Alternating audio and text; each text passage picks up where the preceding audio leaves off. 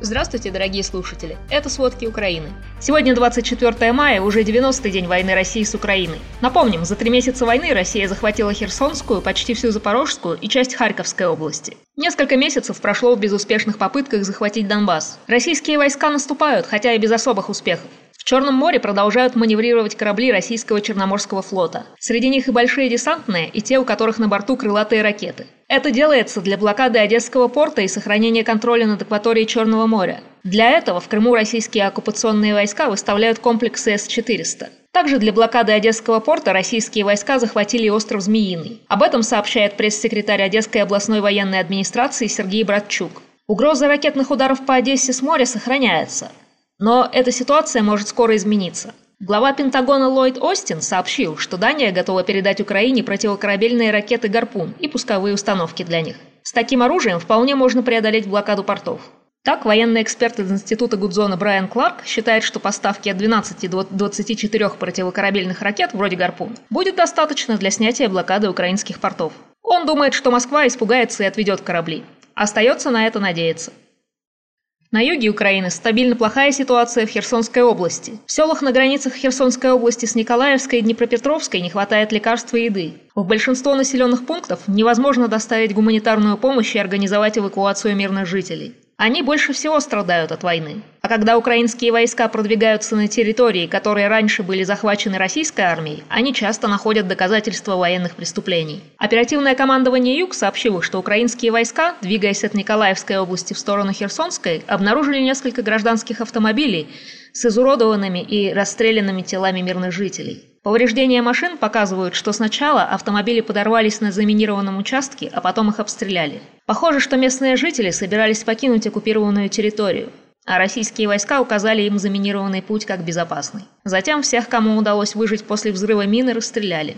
Среди погибших двое маленьких детей. В Николаеве ночью были слышны взрывы. Информация о повреждениях и пострадавших уточняется. А вчера днем обстреливали Николаевскую область. Пока нет информации о жертвах и разрушениях. В восточных регионах Украины все еще идут бои. Все больше городов и поселков разрушает война. В Донецкой области обстрелы идут по всей линии фронта, который растянулся больше, чем на 200 километров. Серьезные бои идут и вблизи Авдеевки, совсем рядом с Донецком, и в 150 километрах севернее Донецка, недалеко от города Лиман. Там наступает российская армия.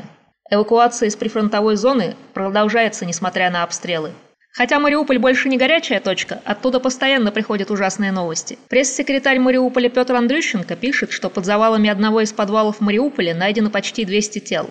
Российские оккупационные войска буквально превратили в город в могильник. Из-за отказа местных жителей собирать и упаковывать полуразложившиеся тела погибших МЧС России покинуло место работ. Тела остались на месте. Из-за частично разобранных завалов едкий трупный запах чувствуется почти во всем квартале. Перезахоронения из дворов многоэтажек фактически остановлены. По словам Андрющенко, чтобы бесплатно захоронить убитых, мариупольцев заставляют самостоятельно привозить тела погибших в морг. Их также заставляют согласиться на запись видео. Во время записи принуждают рассказать, что погибших убила украинская, а не российская армия. Из-за этого в импровизированном морге на улице сложено в пакетах большое количество трупов. После таких новостей, конечно, у жителей не вызывают никакого сочувствия ни российские солдаты, ни оккупационные войска. Например, тот же пресс-секретарь мэра Мариуполя Андрющенко написал, что четверо российских саперов подорвались на мине в Азовстали. И он, и его читатели оценивают это в лучшем случае как возмездие. А расчистку порта Мариуполя воспринимают только как попытку захватить украинские грузы, оставшиеся в порту. Скорее всего, так и есть. Когда порт очистят от затонувших судов, оккупационные власти, скорее всего, попытаются продать груз металла и зерна. Сообщают, что груз металла в Мариупольском порту оценивается на 170 миллионов долларов. Мировые информационные агентства уже доказали множество случаев, когда российская армия организованно захватывала товары и зерно из Украины. Другая острая тема Мариуполя и всей войны – судьба защитников Азовстали. Главарь донецких боевиков Денис Пушилин заявил, что все военнопленные с Азовстали находятся на территории самопровозглашенной ДНР. По его словам, именно в этом оккупированном Россией регионе будет устроен международный трибунал над защитниками Мариуполя. Правда, этот псевдотрибунал международным называют только Пушилин. Генеральный штаб украинских вооруженных сил не раз подтверждал, что защитники Азовстали выполняли приказ. Они защищали свою страну от российской армии. Остается надеяться на то, что заявлениями о трибунале пытаются увеличить цену защитников Мариуполя в будущем обмене пленными. Ведь недавно заместитель главы МИД России Андрей Руденко допустил обсуждение с Украиной обмена защитников Мариуполя. Тяжелая ситуация в Луганской области. Ее территорию постоянно обстреливают, особенно в районе Северодонецка и Лисичанска, примерно в 100 километрах к северо-западу от Луганска. Российские войска уже несколько дней штурмуют Северодонецк и постепенно продвигаются там. В Северодонецке и Лисичанске разрушено по 6 домов. За сутки в области четверо погибших и четверо раненых. Но эта информация может быть неполной, бои все еще идут. Харьковскую область время от времени ночью обстреливали. Один человек в Харькове ранен, в области ранено еще четыре. Также в этой области вооруженные силы Украины освободили уже 24 населенных пункта. Об этом сообщил главнокомандующий вооруженных сил Украины Валерий Залужный. Он рассказал о невыносимых условиях жизни местных жителей под оккупацией. Например, в селе Кутузовка, которое украинские войска освободили в начале мая, около 170 местных жителей жили в подвале детского сада больше двух месяцев. Среди них 40 детей от 3 месяцев до 12 лет.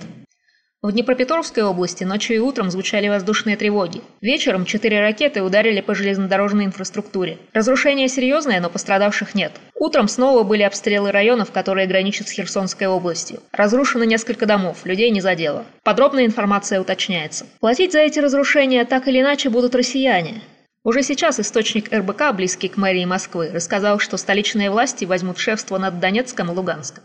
По его словам, российская столица займется восстановлением инфраструктуры этих городов. А источник, близкий к московскому правительству, подтвердил, что, скорее всего, действительно Москва будет отвечать за восстановление инфраструктуры Донецка и Луганска. То есть у стратегов в российском правительстве далеко идущие планы на захваченные территории. Правда, пока не ясно, будут ли у Москвы деньги на их восстановление. Президент США Джо Байден считает, что санкции против России должны сохраняться и после вероятного сближения с Украиной. По его мнению, это может сдержать и другие автократии, например, Китай от попытки захватить Тайвань. Похоже, что пока Россия не отдаст все захваченное, ее экспортные экономики насколько смогут снизить доходы. А если Россия вернет оккупированные территории, тогда санкции снимут. Остается надеяться, что когда-то доходы бюджета пойдут на развитие российских регионов, вместо уничтожения украинских. Из-за санкций в море застряло рекордное количество российской нефти «Юралс». Это 62 миллиона баррелей. Трейдеры пытаются найти покупателей на нефть, но желающих пока нет. Как известно, ряд стран запретили импорт российского топлива. Остальные же не рискуют возить российские грузы, чтобы не нарваться на санкции.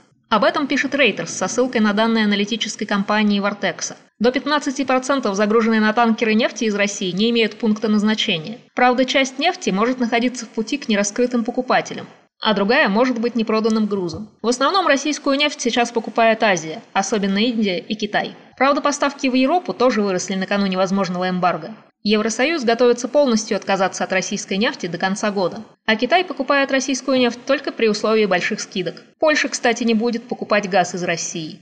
Страна разорвала 30-летнее соглашение о поставках газа по трубопроводу Ямал. Правительство Польши приняло решение полностью избавиться от газовой зависимости из-за войны России с Украиной. Напомним, 27 апреля российский монополист «Газпром» полностью приостановил поставки газа болгарским и польским поставщикам. Это из-за отказа расплачиваться за топливо в рублях. С 21 мая по той же причине «Газпром» остановил поставки Финляндии. Контракты разрывают на фоне осуждения российской военной агрессии. Осудил Россию российский дипломат при ООН Борис Бондарев. Он подал в отставку. По заявлению Бондарева, он сделал это в знак протестов против политики Путина. Он назвал агрессивную войну против Украины и фактически всего западного мира не только преступлением против украинского народа, но и финалом любых надежд на демократию в России.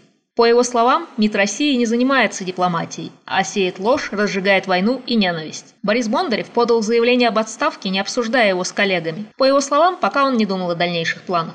Это первый российский дипломат, который публично выразил протест против высшего руководства России. Мировое сообщество старается не только осуждать Россию, но и поддерживать Украину. 20 стран, включая Италию, Грецию, Норвегию и Польшу, готовы предоставить Украине военную помощь. В пакет этой помощи внесли необходимые артиллерийские системы и боеприпасы. Об этом на совещании заявил глава Пентагона Ллойд Остин. А правительство Чехии уже передало Украине боевые вертолеты, танки и ракетные системы для борьбы с российским вторжением. Чехия стала первой страной, которая поставила Украине советские танки Т-72, а также боевые машины пехоты БМП-1. Они были в ее действующих резервах, и украинская армия с ними знакома. Кажется, поддерживает Россию только Белоруссия, но очень деятельно. Генштаб Вооруженных сил Украины сообщает, что российские «Искандеры» уже стоят на территории Беларуси всего в 50 километрах от границы с Украиной. Поэтому угроза ракетных ударов по всей Украине с каждым днем растет. «Искандер» — это баллистический ракетный комплекс с максимальной дальностью поражения до 700 километров. То есть он может достать почти до всех регионов Украины. Подразделения вооруженных сил Беларуси продолжают прикрывать участки белорусско-украинской границы. А тем временем Лукашенко продолжает отказываться от причастности Белоруссии к войне, развязанной Россией. Тем не менее, уже зафиксировано, что с территории Беларуси в Украину заходили колонны военной и российской техники, а сейчас продолжают запускать ракеты, которые обстреливают мирные города и убивают их жителей.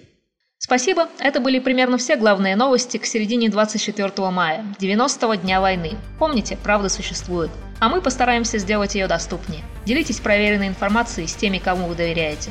До встречи!